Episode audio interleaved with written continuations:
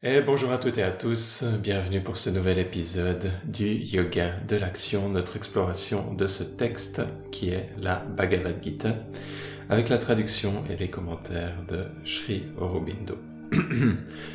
On s'est arrêté après le onzième chapitre, chapitre qui a été différent, différent avec cet épisode sur la transfiguration et on va commencer le douzième chapitre intitulé La voix et le bhakta, un chapitre qui est relativement court avec une vingtaine de versets et qui fait donc suite à cette transfiguration où Arjuna a vu la vision de l'absolu, a vu Krishna qui s'est transfiguré, qui lui a montré qui il était vraiment et notamment un de ses aspects terribles, le temps destructeur. Et Arjuna, sous le choc, avait tremblé et ensuite euh, revenait progressivement à lui en demandant à Krishna de reprendre une forme plus agréable. Et Arjuna prend la parole et dit dans le premier verset de ce chapitre, De ces dévots qui ainsi par une constante union te cherchent, et de ceux qui cherchent l'immuable non manifesté, lesquels ont la plus grande connaissance du yoga de ces dévots qui ainsi par une constante union te cherchent et de ceux qui cherchent l'immuable non manifesté, lesquels ont la plus grande connaissance du yoga. Et Krishna répond directement. Ceux qui établissent en moi leur esprit et qui par une constante union possédés d'une foi suprême me cherchent, ceux-là je les tiens pour les plus parfaitement unis en yoga. Ceux qui établissent en moi leur esprit et qui par une constante union, donc une constante union avec le divin, possédés d'une foi suprême, me cherchent, ceux-là je les tiens pour les plus parfaitement unis en yoga. Mais ceux qui cherchent le non manifesté, indéfinissable, immuable, omniprésent, impensable, tenant de soi son équilibre immobile, constant, ceux-là aussi par la maîtrise de tous leurs sens, par l'égalité de leur compréhension, par leur vision d'un moi unique en toutes choses et par la bienveillance tranquille de leur silencieuse volonté appliquée au bien de toutes les existences, cela aussi arrive à moi. Et commentaire de Shkarubindo, car ils ne se trompent pas en leur aspiration, mais ils suivent une voie plus difficile, moins complète et moins parfaite. L'immuable n'offre aucune prise au mental. Il ne peut être conquis que par une impersonnalité spirituelle immobile et silencieuse. Et ceux qui cherchent cela doivent, euh, seuls, et ceux qui cherchent cela seuls doivent réfréner entièrement et même ramener complètement au-dedans l'activité du mental et des sens. Et Krishna continue, pour ceux-là qui se consacrent à la quête du Brahman non manifesté, la difficulté est plus grande.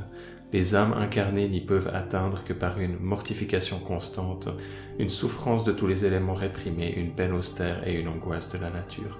Donc on a vraiment ici cette distinction avec ce côté ascétique qui va chercher seulement le transcendant dans son aspect euh, dans son aspect immobile et qui vont, et qui vont, qui vont aller à travers toute une série de, de difficultés.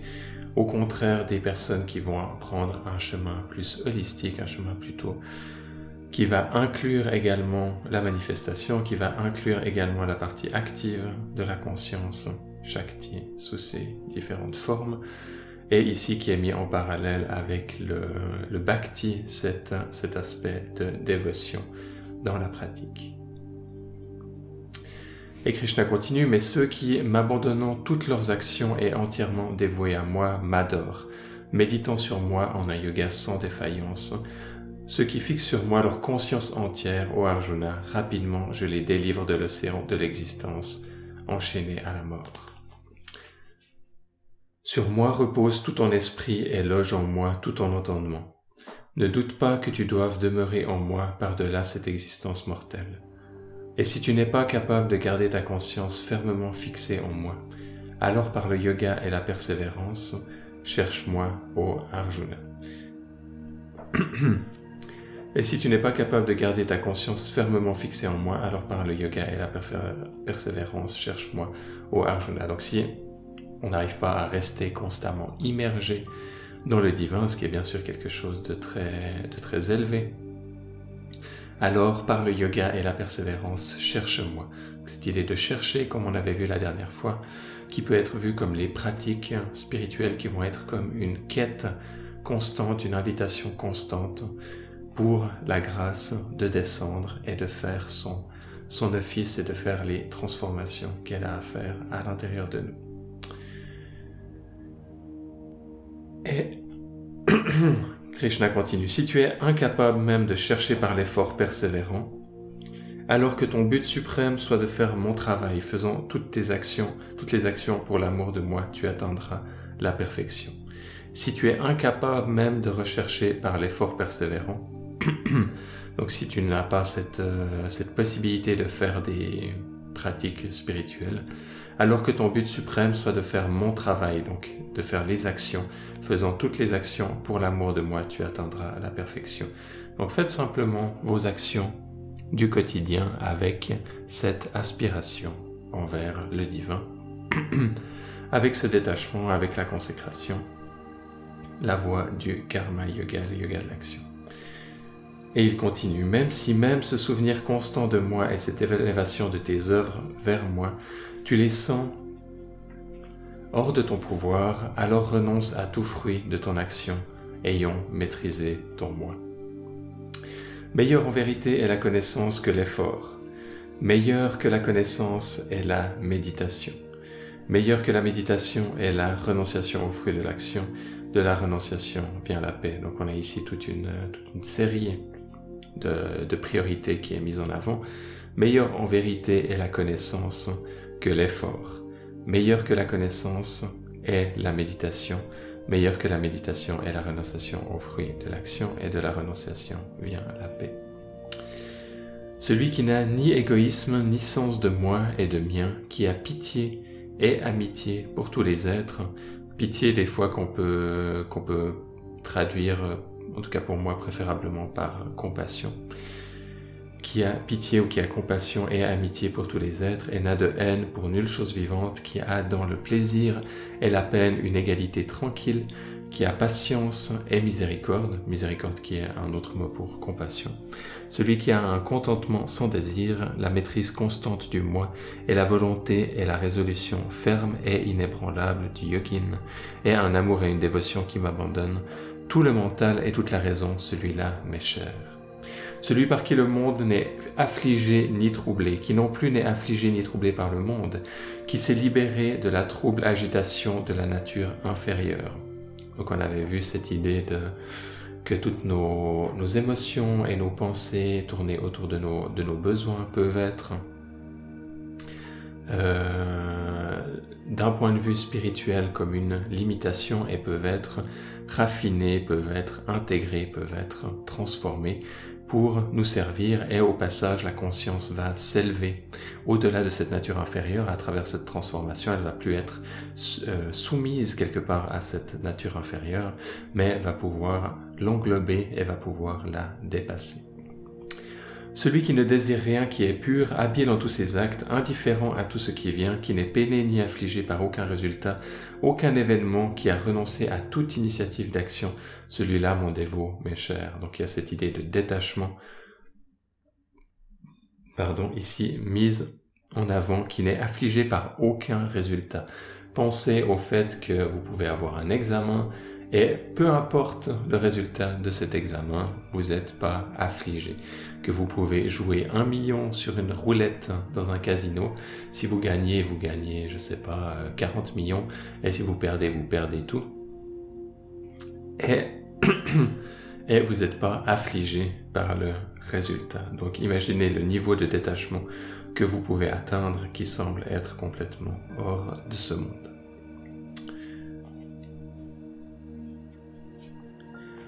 Et il continue, et au fait ça a été très très vite, en même pas 10 minutes on arrive déjà à la fin de ce, chapitre, donc on va seulement enchaîner ensuite sur le, sur le prochain. Celui qui ne désire pas le plaisant et ne se réjouit à son contact, ni n'aborde le déplaisant et ne s'afflige à son contact, celui qui a aboli la distinction entre événements heureux et malheureux, comme dans ce poème Si, de Rudyard Kipling, parce que sa dévotion reçoit également toute chose comme bonne des mains de son éternel amant et maître, celui-là, mes chers. Égal envers l'ami et l'ennemi, égal dans l'honneur et l'insulte. Donc on a là vraiment une vision typique de Sahasrara où on fait plus la différence entre tous ces opposés. Tout est uni dans la conscience, tout est uni dans l'absolu. Égal envers l'ami et l'ennemi, égal dans l'honneur et l'insulte. Imaginez être égal dans l'honneur et l'insulte que quelqu'un vous donne des honneurs, vous donne des louanges ou vous insulte, c'est la même chose pour vous. Égal entre le plaisir et la peine, qu'on vous tape dessus avec un marteau ou qu'on vous fasse un massage de la main, c'est la même chose. La louange et le blâme, l'affliction et le bonheur, le chaud et le froid, tout ce qui affecte d'émotions contraires à la nature ordinaire. Silencieux, content et satisfait de toute chose et de chaque chose, non attaché ni à un être ni à une chose, un lieu, un foyer. Ferme en son esprit parce qu'il est établi avec constance dans le plus haut moi et fixé à jamais sur l'unique objet divin de son amour et de son adoration. Cet homme m'est cher. Égalité, absence de désir, absence des entraves de la nature inférieure égoïste et de ses exigences. Telle est, toujours la base unique et parfaite exigée par la Gita pour la grande libération. Jusqu'à la fin, elle répète avec insistance son premier enseignement fondamental. Ah, je suis parti de, depuis égalité, au fait, je suis en train de lire à la suite le commentaire de, de donc le verset 18-19 se terminait par fermant son esprit, cet homme m'est cher. Et ensuite, on a le commentaire qui commençait. Pardon pour ça, j'ai pas vu la différence. Égalité, et le commentaire de Shkorobindo par rapport à ça, je voulais juste le début. Égalité, absence de désir, absence des entraves de la nature inférieure égoïste et de ses exigences. Telle est toujours la base unique et parfaite exigée par la Gita pour la grande libération. Et dernier verset de ce chapitre, mais bien plus chers me sont ces dévots qui font de moi le Purushottama, leur but qui font de moi leur but unique, suprême, et qui suivent jusqu'au bout avec une foi et une exactitude parfaite le Dharma décrit en cet enseignement et qui mène à l'immortalité. Mais bien plus chers me sont ces dévots qui font de moi leur but unique, suprême, et qui suivent jusqu'au bout avec une foi et une exactitude parfaite le Dharma écrit en cet enseignement et qui mène à l'immortalité. Donc mettez le, l'absolu en priorité dans votre vie. Mettez l'absolu en priorité. Et ensuite, les autres choses derrière peuvent être dans un différent ordre de priorité, mais c'est en tout cas l'idée qui est mise en avant ici. Et donc, euh, chapitre relativement court et qui présente relativement peu de, de nouveaux concepts également. Chapitre 13e, le chant et le connaissant du chant. Donc on peut voir ici chant et connaissant du chant probablement comme une métaphore pour la conscience. On a Arjuna qui va reprendre la parole dans ce chapitre qui a lui une trentaine de versets. Arjuna dit Prakriti et Purusha, le chant et le connaissant du chant, donc ici directement une traduction, le chant Prakriti et Purusha, le connaissant du chant. La connaissance est l'objet de la connaissance, je désire grandement les apprendre au Krishna. Donc on a Arjuna qui veut en savoir plus sur Prakriti et Purusha, qui sont les deux composants essentiels de, de l'âme individuelle, et c'est là où le Samkhya arrête quelque part sa, sa théorie philosophique, tandis que le Shiva du Cachemire, par exemple, continue à élaborer au-dessus de Prakriti et Purusha de voir comment est-ce que l'âme individuelle devient l'âme universelle.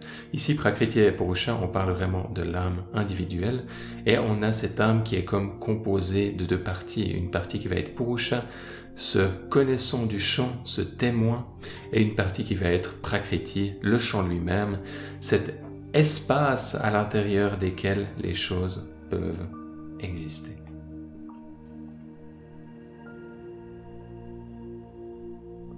Et Krishna lui répond, ce corps, ce corps, ô Arjuna, est appelé le chant. Donc le corps peut être vu comme Prakriti, peut être vu comme une expression de la nature. Ce qui prend connaissance du chant est appelé par les sages le connaissant du chant. Donc ce qui prend connaissance du corps est appelé euh, le connaissant du champ est appelé Purusha. Comprends-moi comme le connaissant du champ, en tous les champs. Donc, comprends-moi comme Purusha, mais universel, pas individuel. Au Arjuna. C'est la connaissance du champ et de son connaissant à la fois qui est la vraie illumination et la seule sagesse. Ce qu'est ce champ et quelles sont sa nature, vous pouvez imaginer que ce champ c'est un peu comme une sphère autour de vous, un espace sacré euh, là-dedans. On peut imaginer que c'est le corps aussi, mais on peut imaginer que c'est son aura quelque part, symboliquement comme une sphère autour de soi. Ce qu'est ce champ et quelles sont sa nature, son caractère, sa source, ses déformations et ce qu'il en est, et quels sont ses pouvoirs, entends-le, je te le dis brièvement. Donc on a ici un commentaire très intéressant de Krishna sur Purusha et Prakriti. Il a été chanté par les rishis, donc les rishis c'est les anciens sages, les anciens voyants dans, dans termes de voyants en termes de spiritualité qui ont reçu les enseignements par le passé. Il a été chanté par les rishis de maintes façons en nombre de vers inspirés et aussi par les Brahma Sutras. Donc Sutra c'est euh, un nom qui est donné pour les, pour les versets. Euh, en sanskrit et Brahma c'est le terme du, du, créateur, donc on a un Brahma Sutra qui est probablement un texte de la tradition ou un ensemble de textes qui en ont donné l'analyse rationnelle et philosophique. Il était chanté par les rishis de maintes façons en nombre de vers inspirés et aussi par les Brahma Sutras qui en ont donné l'analyse rationnelle et philosophique. D'abord vient l'énergie non manifestée, non discriminée. Donc on a une énergie qui est pure. Puis le résultat de l'évolution objective de cette énergie, les cinq états élémentaux de la matière. Donc on a ici la description un peu des différentes étapes du Samkhya où on va avoir en dessous de Prakriti les cinq états élémentaux, donc les cinq éléments la terre, l'eau, le feu, l'air, l'éther. Ensuite, le résultat de son évolution subjective, les dix sens. Donc on a le sens, donc dans le sens c'est les indriyas, on a les cinq sens qui vont permettre de recevoir et on a les cinq sens qui vont permettre d'émettre, karmendriya et gnanendriya. Les est l'unique mental, donc le mental va être constitué, comme il le dit ici, l'intelligence et l'ego, euh, on va avoir le mental qui va être séparé en trois, donc euh, le mental, l'intelligence et l'ego. Enfin, les cinq objets des sens, telle est la constitution du champ kshetra. Attraction et aversion, plaisir et douleur, conscience, position, persistance, tel est brièvement décrit ce qui constitue le champ et ses déformations. Donc on va avoir toutes ces, tous, ces, tous ces jeux dans notre monde intérieur euh, qu'on peut appeler le corps, mais qu'on peut appeler le corps aussi euh, dans le sens de nos corps subtils et nos corps émotionnels, par exemple. Attraction et aversion, plaisir et douleur, conscience, position, persistance, tel est brièvement décrit ce qui constitue le champ et ses déformations. Donc on a tout ça à l'intérieur de nous. Une absence totale d'orgueil et d'arrogance, la non-violence. Donc on a ici une liste de vertus. Une âme candide, un cœur tolérant, bienveillant, passion à la souffrance, la pureté de l'esprit et du corps, la fermeté tranquille, et la stabilité, la maîtrise de soi et la domination souveraine de la nature inférieure et l'adoration du cœur donné au Maître.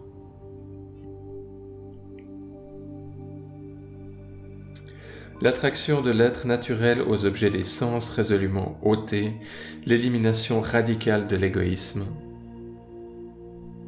l'absence d'attachement aux possessions, aux absorptions de la famille et du foyer, donc c'est toutes des choses où, on peut, on peut se perdre et oublier euh, les priorités spirituelles. Bien sûr, dans un point de vue ascétique, on va complètement les refouler, tandis que dans un point de vue tantrique, on va s'engager avec d'une manière mature et sophistiquée. Et il continue la liste, une perception aiguë de l'infirmité de la vie ordinaire de l'homme physique avec sa suggestion douloureuse et sans but à la naissance et à la mort et à la maladie et à la vieillesse. ça c'est plutôt une vision ascétique, se concentrer sur les aspects négatifs de la vie, une égalité constante en tous les événements plaisants ou déplaisants, cette même équanimité qu'on avait vue par le passé.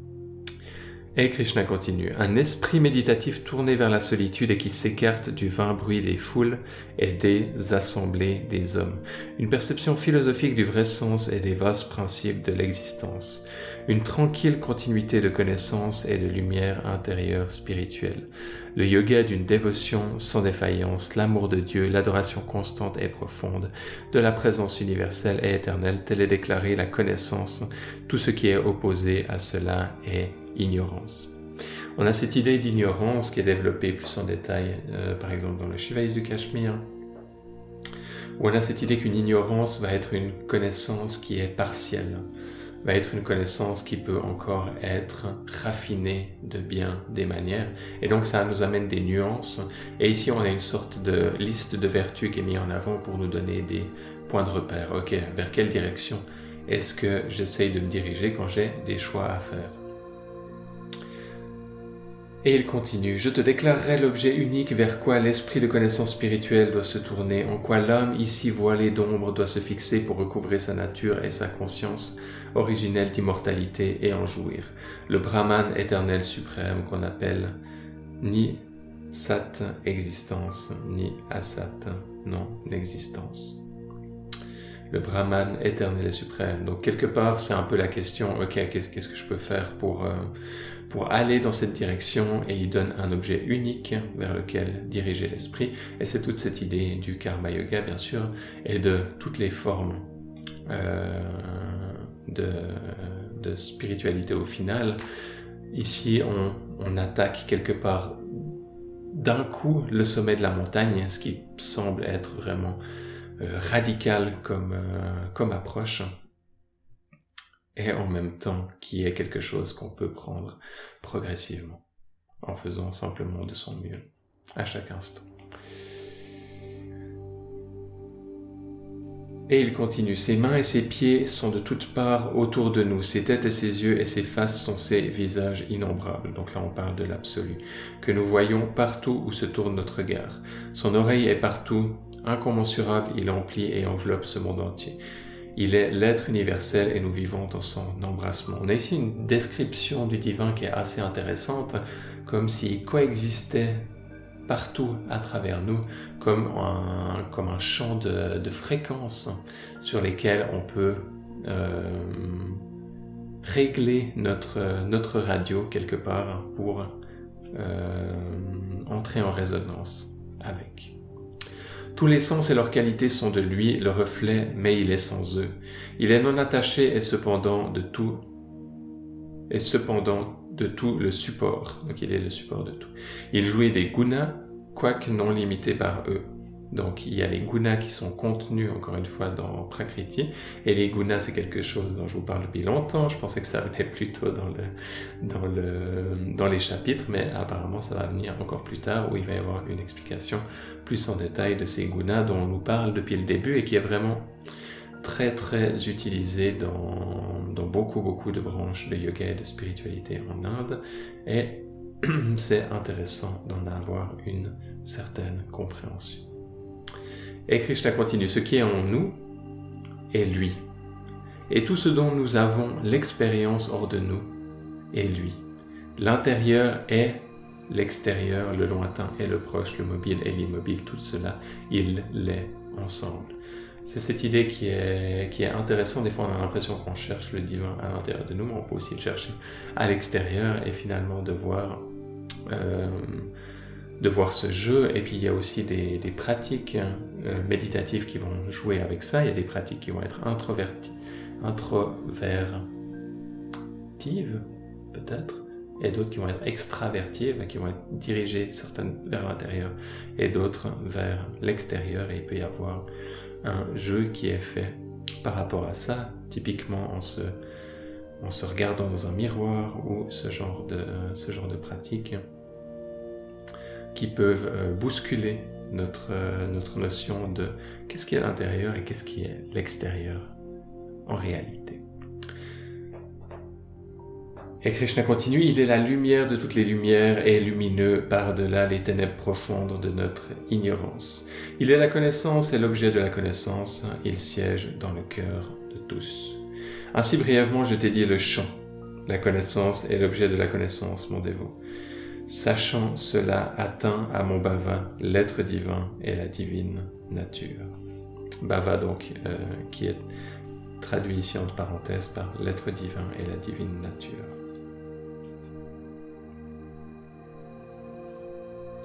Sache que Purusha, l'âme, et Prakriti, la nature, sont tous deux sans origine et éternels.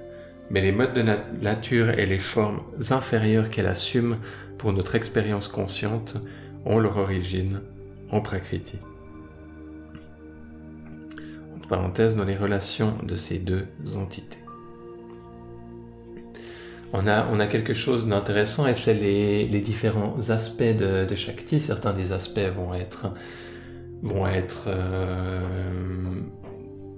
comme faisant partie de la, de la sphère divine. On peut penser à la grâce, on peut penser à la, à la puissance de la conscience qui va venir et qui va commencer à créer en même temps qui va réabsorber.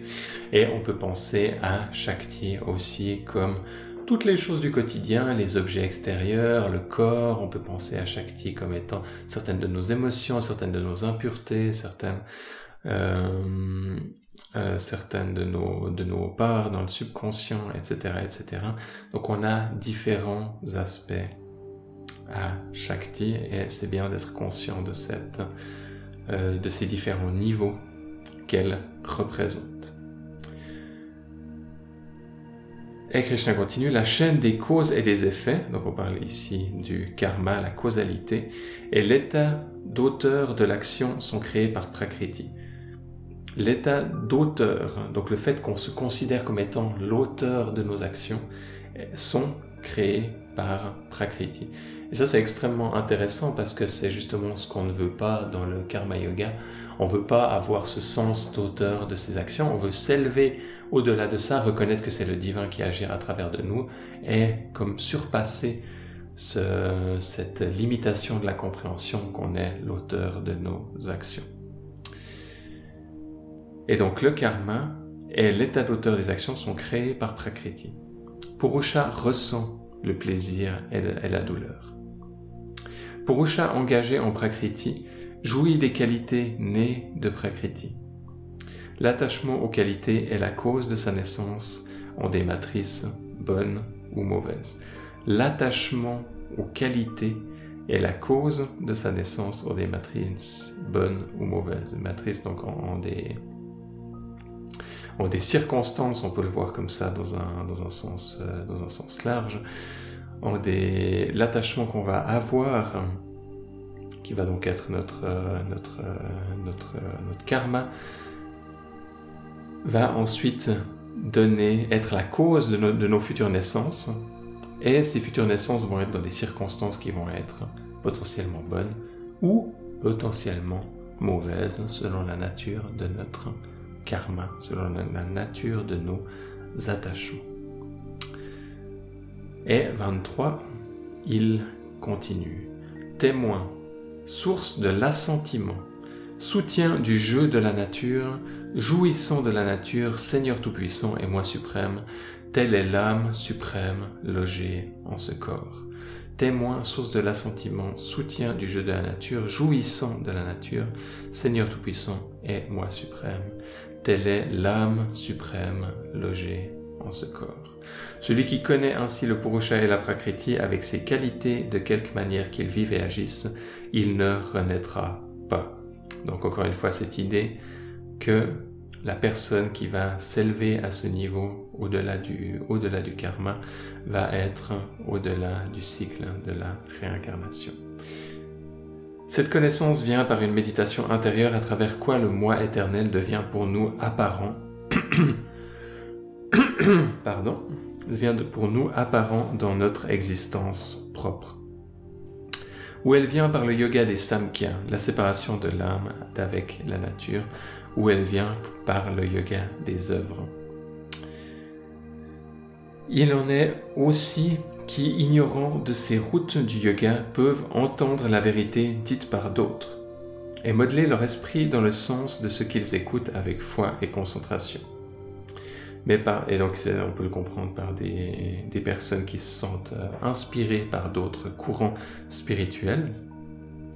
mais par quelque voie qu'on y atteigne, cette vérité nous emporte par-delà la mort à l'immortalité, quel que soit le chemin que l'on choisisse de prendre. Donc on a ici quelque chose de très intéressant parce que c'est un caractère qui est quelque part multi euh, ou je ne sais pas comment on peut, on peut formuler ça, qui, qui montre euh, que toutes les voies, toutes les routes mènent à, comme toutes les routes mènent à Rome, toutes les voies spirituelles vont mener à cette vision, vont mener à cette libération, vont mener à cette immortalité et à cet éveil au-delà de tout ça.